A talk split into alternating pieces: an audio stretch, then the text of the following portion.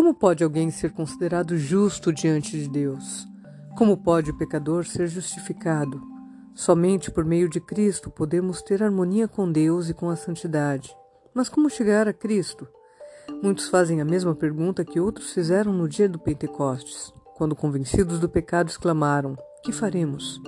A primeira palavra da resposta dada por Pedro foi: Arrependei-vos, como está escrito em Atos, capítulo 2, versículos 37 e 38.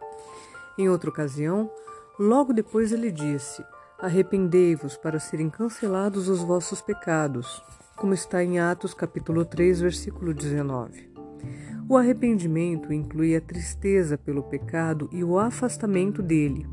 Não abandonaremos o pecado enquanto não reconhecermos quão perigoso ele é. E enquanto não nos afastarmos sinceramente do pecado, não haverá mudança real em nossa vida. Muitas pessoas não compreendem a verdadeira natureza do arrependimento lamentam seus pecados e até procuram fazer alguma mudança na sua forma de viver por medo de que seus erros lhe causem maiores sofrimentos. Mas isso não é arrependimento. No sentido bíblico, essas pessoas querem evitar o sofrimento, mas não o próprio pecado. Esse foi o tipo de tristeza de Esaú, quando viu que o direito de primogenitura estava perdido para sempre. Balaão Aterrorizado pelo anjo que bloqueava o seu caminho com uma espada na mão, chegou a reconhecer sua culpa com medo de morrer, mas não teve um arrependimento genuíno, nem manifestou mudança de propósito ou vontade de abandonar o pecado. Judas Iscariotes, depois de trair seu senhor, exclamou: Pequei traindo sangue inocente, como está escrito em Mateus capítulo 27, versículo 4. A confissão brotou de uma mente culpada por um terrível senso de condenação e pelo temor do julgamento que o aguardava. As consequências o enchiam de pavor, mas não havia uma tristeza profunda nem um coração quebrantado por haver traído o imaculado Filho de Deus e negado o Santo de Israel. Faraó, quando sofreu os juízos de Deus, reconheceu seu pecado apenas para livrar-se de maiores castigos mas voltou a desafiar o céu assim que as pragas foram suspensas. Todos esses lamentaram os resultados do pecado, mas não se entristeceram pelo próprio pecado. Quando o coração permite que o Espírito de Deus o influencie, a consciência é despertada e o pecador começa a discernir a profundidade e santidade da lei de Deus, que é o alicerce do seu governo no céu e na terra. A luz que vinda ao mundo ilumina a todo homem, conforme João capítulo 1, versículo 9, chega também aos segredos do coração e as coisas que estão escondidas são reveladas. Um senso de culpa apodera-se da mente e do coração dessa pessoa. Ela passa a sentir a justiça de Jeová e experimenta um sentimento de horror em sua própria culpa e impureza diante do Deus que conhece tudo o que vai dentro do coração. Vê o amor de Deus, a beleza da santidade, a alegria da pureza e deseja ser purificada e ver restaurada sua comunhão com o céu. A oração de Davi após a sua queda ilustra a natureza da verdadeira tristeza pelo pecado. Seu arrependimento foi sincero e profundo. Não houve esforço para minimizar a sua culpa. Sua oração não foi inspirada pelo desejo de escapar do julgamento que o ameaçava. Davi tomou consciência da grandeza da sua transgressão, viu a contaminação da sua mente e passou a aborrecer o pecado. Ele não orou somente pelo perdão, mas para ter o coração purificado. Ele passou a anelar a alegria da santidade e a restauração da harmonia e da comunhão com Deus. Assim ele se expressou: Bem-aventurado aquele cuja iniquidade é perdoada, cujo pecado é coberto. Bem-aventurado o homem a quem o Senhor não atribui iniquidade e em cujo espírito não há dolo, conforme Salmos capítulo 32, versículo 1 e 2. Compadece-te de mim, ó Deus, segundo a tua benignidade, segundo a multidão das tuas misericórdias. Apaga as minhas transgressões, pois eu conheço as minhas transgressões e o meu pecado está sempre diante de mim. Purifica-me com ensopo e ficarei limpo. Lava-me e ficarei mais alvo que a neve. Cria em mim, ó Deus, um coração puro e renova dentro de mim um espírito inabalável. Não me repulses da tua presença, nem me retires o teu Santo Espírito. Restitui-me a alegria da tua salvação e sustenta-me com um espírito voluntário. Livra-me dos crimes de sangue, ó Deus, Deus da minha salvação, e a minha língua exultará a tua justiça. Salmo 51, versículos 1 a 14. Um arrependimento como esse está além do nosso alcance. Somente podemos obtê-lo em Cristo, aquele que subiu ao céu e concedeu dons aos homens. É precisamente nesse ponto que muitos erram e deixam de receber o auxílio que Cristo lhes quer dar. Eles acham que não podem ir a Cristo sem que primeiro se arrependam e que o arrependimento lhes prepara o caminho para o perdão de seus pecados. É verdade que o arrependimento precede o perdão dos pecados, pois somente o coração quebrantado e contrito sentirá a necessidade de um Salvador. Mas será que o pecador deve esperar até que tenha se arrependido para ir a Jesus?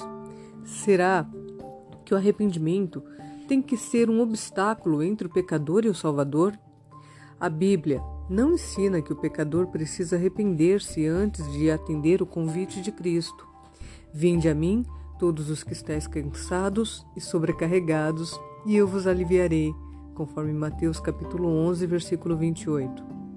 É a virtude que vem de Cristo que conduz ao verdadeiro arrependimento. Pedro esclareceu o assunto em sua declaração aos israelitas ao dizer: Deus, porém, com a sua destra, o exaltou a príncipe e salvador, a fim de conceder a Israel o arrependimento e a remissão dos pecados conforme ficou em Atos capítulo 5, versículo 31. Não podemos arrepender-nos sem que o Espírito de Cristo é, nos desperte a consciência para o fato de que sem Cristo não podemos ser perdoados. Cristo é a fonte de cada impulso correto. Ele é o único que pode implantar no coração a inimizade contra o pecado, todo desejo pela verdade e pureza, Toda a convicção da nossa pecaminosidade é uma evidência de que seu Espírito está atuando em nosso coração. Jesus disse: E eu, quando for levantado da terra, atrairei todos a mim mesmo. E isso ficou registrado em João capítulo 12, versículo 32. Cristo deve ser revelado ao pecador como o Salvador que morreu pelos pecados do mundo. Ao contemplarmos o Cordeiro de Deus na cruz do Calvário, o mistério da redenção começa a ser revelado em nossa mente e a bondade de Deus nos leva ao arrependimento. Cristo manifestou um amor que está além da nossa compreensão. Esse amor enternece o coração do pecador, impressiona-lhe a mente e o leva à contrição. É verdade que as pessoas às vezes se envergonham dos seus pecados e abandonam algum dos seus, ma dos seus maus hábitos antes mesmo de perceberem que estão sendo atraídas para Cristo. Quando, porém, elas se esforçam para mudar, como resultado de um desejo sincero de fazer o que é certo, é o poder de Cristo que as está atraindo. Uma influência que elas desconhecem atua sobre a sua mente. A consciência é despertada e o seu procedimento é reformado. Quando Cristo as atrai, levando-as a olhar para a sua cruz e contemplar aquele a quem seus pecados transpassaram, o mandamento penetra a consciência. Aparecem diante dos seus olhos a pecaminosidade da sua vida e o pecado arraigado em sua mente. Essas pessoas começam a perceber a justiça de Cristo e exclamam: Afinal, o que é o pecado? Para que tão grande sacrifício fosse exigido para a redenção da sua vítima. Era necessário todo esse amor, todo esse sofrimento, toda essa humilhação para que não perecêssemos, mas tivéssemos a vida eterna? O pecador pode resistir a esse amor, pode recusar a deixar-se atrair para Cristo, mas, se não resistir, será atraído para Cristo.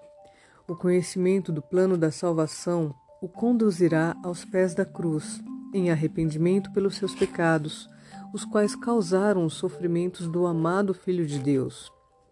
A mesma mente divina que opera na natureza, fala ao coração das pessoas e cria nelas um irresistível desejo de obter algo que não possuem. As coisas do mundo não as satisfazem mais. O Espírito de Deus insiste com elas para que busquem aquilo que de fato pode trazer paz e descanso, a graça de Cristo e a alegria da santidade. Através de influências visíveis e invisíveis, nosso Salvador está constantemente agindo para atrair a mente das pessoas dos prazeres ilusórios do pecado para as bênçãos infinitas que por meio dele podem alcançar. Para aqueles que estão tentando matar a sua sede com a poluição deste mundo, é dada a mensagem: aquele que tem sede, venha, e quem quiser receba de graça a água da vida. E isto está escrito em Apocalipse, capítulo 22, versículo 17.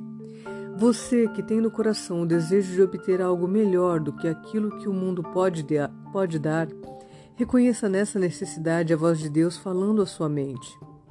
Peça que Ele lhe conceda o arrependimento e que lhe revele Cristo em seu infinito amor e perfeita pureza. Na vida do Salvador, os princípios da lei de Deus, amar a Deus e ao próximo, foram perfeitamente exemplificados. A benevolência e o amor altruísta eram a razão da sua vida.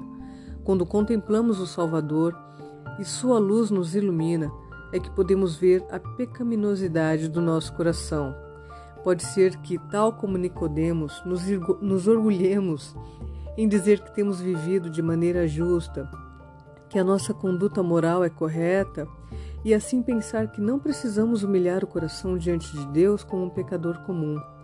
Mas quando a luz que vem de Cristo brilha em nosso coração, passamos a ver como somos impuros, discernimos os nossos motivos egoístas, nossa inimizade contra Deus que tem manchado cada ato da nossa vida. Só então reconheceremos que a nossa justiça é, na verdade, igual a trapos sujos e que somente o sangue de Cristo pode limpar-nos da impureza do pecado e renovar o nosso coração à sua semelhança. Um simples raio da glória de Deus, um lampejo da pureza de Cristo que penetre no coração, torna dolorosamente visível cada mancha impura e revela claramente a deformidade e os defeitos do caráter humano, os desejos não santificados e a infidelidade de coração e a impureza dos lábios ficam evidentes. Os atos de deslealdade e de desrespeito à lei de Deus são expostos, sob a influência percrustadora do Espírito Santo, o coração do pecador é atingido e ele fica aflito. O pecador se torna completamente perturbado e insatisfeito ao ver o puro e imaculado caráter de Cristo. Quando contemplou a glória que cercava o mensageiro celestial que lhe fora enviado, o profeta Daniel ficou prostrado ao reconhecer a própria debilidade e imperfeição. Descrevendo o efeito daquela cena maravilhosa, ele disse: não restou força em mim. O meu rosto mudou de cor e se desfigurou, e não retive força alguma. Isso pode ser conferido em Daniel, capítulo 10, versículo 8. O coração tocado dessa maneira passa a odiar o seu egoísmo e amor próprio. A solução que resta é através da justiça de Cristo, buscar a pureza de coração, que está em harmonia com a lei de Deus e o caráter de Cristo. Paulo disse que quanto à justiça que há na lei, naquilo que dizia respeito aos atos exteriores, ele era irrepreensível. E isso pode ser conferido em Filipenses capítulo 3, versículo 6. Mas quando discerniu o caráter espiritual da lei, ele reconheceu que era um pecador, julgado pela letra da lei, conforme as pessoas a aplicam à vida exterior, ele se considerava sem pecado mas ao olhar para as profundezas dos santos mandamentos e ver-se como Deus o via, prostrou-se humildemente e confessou sua culpa. Ele disse: Outrora, sem a lei eu vivia, mas sobrevindo o preceito, reviveu o pecado e eu morri. Romanos capítulo 7, versículo 9 traz essa citação. Quando ele compreendeu a natureza espiritual da lei, o pecado apareceu em sua verdadeira dimensão e sua autoestima desapareceu. Deus não considera igualmente graves todos os pecados. Há diferentes gradações de culpa, tanto aos olhos de Deus quanto aos humanos. Todavia, por mais insignificante que esta ou aquela transgressão possa parecer aos olhos humanos, nenhum pecado é pequeno aos olhos de Deus. O julgamento do homem é parcial e imperfeito, mas Deus vê todas as coisas como realmente são. Desprezamos o alcoólatra e dizemos-lhes que o seu vício vai excluí-lo do céu, enquanto o orgulho, o egoísmo e a cobiça geralmente não são condenados. Mas esses pecados são especialmente ofensivos diante de Deus, pois contrariam a benevolência do seu caráter e o amor desinteressado que compõe a própria atmosfera do universo onde o pecado não entrou. Aquele que comete um pecado grave pode se sentir envergonhado e necessitado da graça de Cristo. O orgulhoso, porém, não sente essa necessidade, por isso fecha o coração para Cristo e as bênçãos infinitas que ele veio conceder. O pobre publicano que orou: Ó oh Deus, se propício a mim, pecador, como está em Lucas capítulo 18, versículo 13, se considerava uma pessoa ímpia, e era assim que os outros também o viam. Mas ele sentia sua necessidade e, com seu fardo de culpa e vergonha, aproximou-se de Deus, rogando por sua misericórdia. Seu coração abriu-se para que o Espírito de Deus ali operasse, livrando-o do poder do pecado. A oração soberba e cheia de justiça própria do fariseu demonstrou que o seu coração estava fechado para a influência do Espírito Santo. Por causa desse distanciamento de Deus, ele não podia perceber que sua impureza contrastava com a perfeição da natureza divina. Como não sentia necessidade, nada recebeu. Se você vê sua pecaminosidade, não espere tornar-se melhor.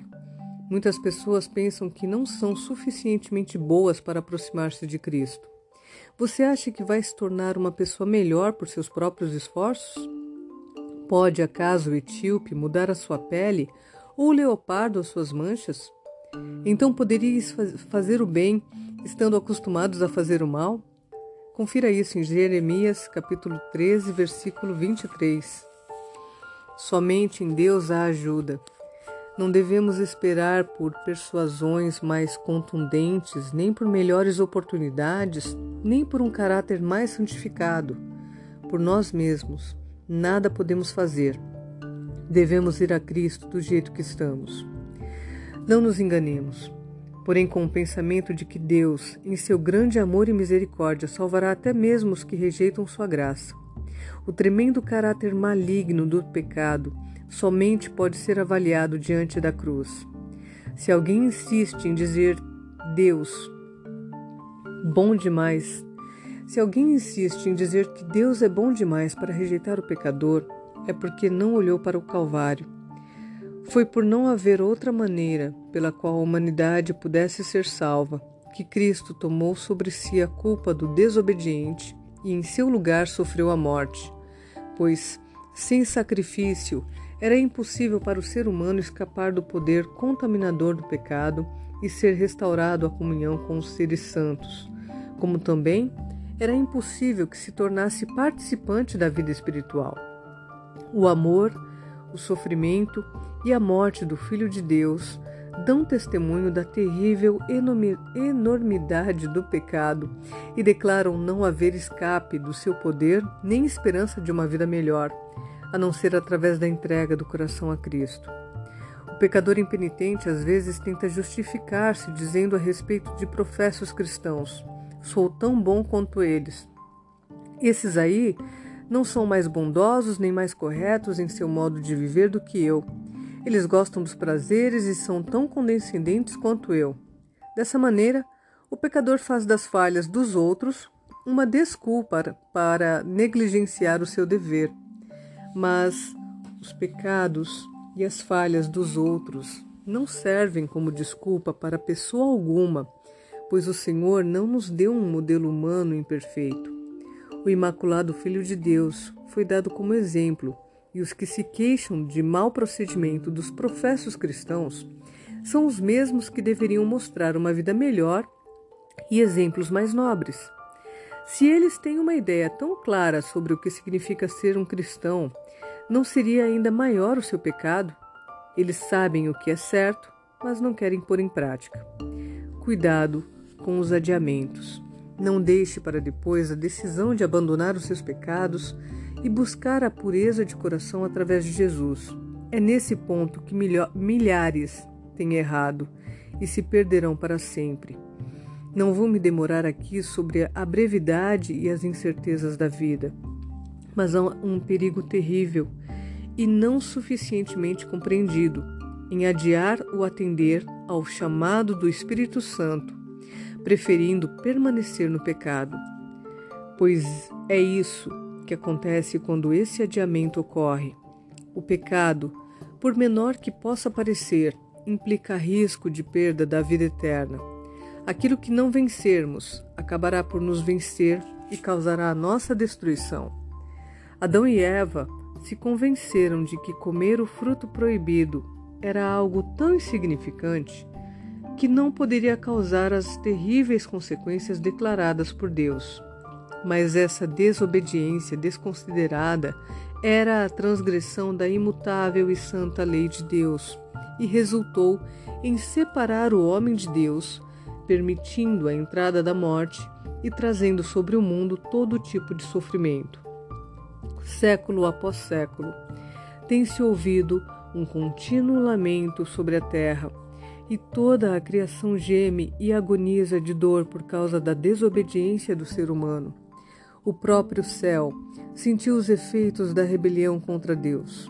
O Calvário tornou-se um monumento do enorme sacrifício necessário para expiar a transgressão da lei divina. Não consideremos o pecado uma coisa banal. Cada ato de transgressão, cada negligência ou rejeição da graça de Cristo cai sobre você mesmo, endurecendo o coração, tornando a vontade depravada, entorpecendo o entendimento e deixando-o cada vez menos sensível ao chamado do Espírito Santo de Deus. Muitos estão calando uma consciência perturbada com o pensamento de que podem mudar sua maneira errada de ser quando quiserem. Pensam que podem brincar com o convite de misericórdia e continuar sendo impressionados por repetidas vezes, e que depois de terem desprezado o Espírito da graça, depois de terem se colocado ao lado de Satanás, ainda poderão mudar seu modo de agir em algum momento de terrível aflição mas não é assim tão fácil. A experiência, a educação de toda uma vida molda o caráter de tal maneira que poucos desejam receber a imagem de Jesus em sua mente. Até mesmo um mau traço de caráter, um desejo pecaminoso cultivado, pode neutralizar o poder do Evangelho. Qualquer tolerância com o pecado fortalecerá a inimizade da pessoa contra Deus. Aquele que persistir na infidelidade ou permanecer indiferente à verdade divina, colherá o que plantou. Em toda a Bíblia, não há um alerta mais assustador contra a leviandade em relação ao pecado do que as palavras de Salomão quanto ao perverso. As suas iniquidades o prenderão, e com as cordas do seu pecado será detido. Confira isso em Provérbios, capítulo 5, versículo 22. Cristo está pronto para nos libertar do pecado, mas ele não faz isso contra a nossa vontade. Se por causa da transgressão persistente a própria vontade ficar inteiramente inclinada para o mal e passarmos a não ter mais o desejo de ficar livres, se a vontade não aceitar a sua graça, o que mais ele poderá fazer? Destruímos a nós mesmos pela insistente rejeição ao seu amor. Eis agora o tempo sobremodo oportuno, eis agora o dia da salvação. 2 Coríntios, capítulo 6, versículo 2. Hoje, se ouvirdes a sua voz, não endureçais o vosso coração, como está em Hebreus, capítulo 3, versículos 7 e 8. O homem vê o exterior, porém o Senhor o coração. O coração humano, com as suas emoções de alegria e tristeza, sempre conflitantes, o coração volúvel e sem rumo, onde reside tanta impureza e tantos enganos. 1 Samuel 16, versículo 7. Ele conhece suas razões, intenções e propósitos. Vá até ele com o seu coração manchado, do jeito que se encontra agora. Como salmista, abra os compartimentos do coração para o olho que tudo vê e diga: Sonda-me, ó Deus, e conhece o meu coração. Prova-me e conhece os meus pensamentos. Vê se há em mim algum caminho mau e guia-me pelo caminho eterno. Conforme Salmo 139, versículos 23 e 24. Muitos adotam uma religião intelectual, com a aparência de piedade, mas seu coração não está purificado. Seja esta a nossa oração. Cria em mim, ó Deus, um coração puro e renova dentro de mim um espírito inabalável, conforme Salmos capítulo 51, versículo 10. Trate a si mesmo com sinceridade. Seja tão sincero e tão persistente quanto você seria se a sua vida estivesse em perigo. Essa é uma questão com implicações eternas, que só será resolvida entre Deus e você. Uma frágil esperança pode arruinar a sua vida. Estude a palavra de Deus com oração. Ao mostrar a lei de Deus e a vida de Cristo, essa palavra apresenta os grandes princípios da santidade sem os quais ninguém verá o Senhor, como está escrito em Hebreus capítulo 12, versículo 14. Ela convence do pecado e revela com clareza o caminho da salvação. Escute-a como sendo a voz de Deus falando ao seu coração. Ao ver a enormidade do pecado, ao ver-se como você realmente é, não fique desesperado. Foi para salvar os pecadores que Cristo veio. Não temos que reconciliar Deus conosco, mas que amor maravilhoso! Deus em Cristo está reconciliando consigo o mundo conforme 2 Coríntios capítulo 5, versículo 19. Através do seu terno amor, ele está procurando conquistar o coração dos seus filhos extraviados. Nenhum pai deste mundo é tão paciente com as falhas e os erros dos seus filhos como Deus é com aqueles a quem ele quer salvar. Ninguém insiste tão amorosamente com o transgressor. Lábios humanos jamais pronunciaram palavras tão carinhosas como o extraviado, como ele pronunciou. Todas as suas promessas e admoestações são manifestações de um amor indescritível. Quando Satanás diz que você é um grande pecador, olhe para o Redentor e fale de seus méritos. Reconheça o seu pecado, mas diga para o inimigo que Jesus veio ao mundo para salvar os pecadores e que você pode ser salvo por seu incomparável amor. Conforme 1 Timóteo, capítulo 1, versículo 15. Jesus fez uma pergunta sobre dois devedores para Simão. Um deles devia uma pequena quantia de dinheiro ao seu senhor, o outro uma grande soma. O senhor perdoou a dívida dos dois, e Cristo perguntou a Simão: qual dos dois devedores amou mais ao seu senhor? Simão respondeu: aquele a quem mais perdoou. E isso está registrado em Lucas, capítulo 7, versículo 43. Somos grandes pecadores, mas Cristo morreu para que pudéssemos ser perdoados. Os méritos do seu sacrifício são suficientes para que ele se apresente diante do Pai em nosso lugar. Aqueles a quem ele mais perdoou o amarão mais e ficarão mais próximo do seu trono para louvá-lo por seu grande amor e infinito sacrifício. Só então poderemos compreender totalmente o amor de Deus e a iniquidade do pecado.